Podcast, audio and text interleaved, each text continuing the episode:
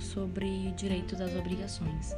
A obrigação é quando existe um vínculo jurídico entre duas pessoas, sejam elas físicas ou jurídicas. Essas pessoas têm uma estrutura básica no direito das obrigações, que é entre o credor e o devedor. Eles são os sujeitos. E entre elas, as obrigações de dar, de fazer e de não fazer.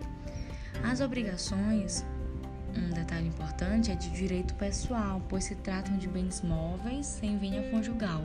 Diferente do direito pessoal, tem o direito real, que se trata de bens imóveis com venha conjugal e de um certo grau de jurisdição. Existem também as fontes das, da obrigação. Vou citar aqui as três e em um próximo podcast eu posso estar explicando elas, cada uma. As três fontes principais é a lei, o contrato e o ato ilícito.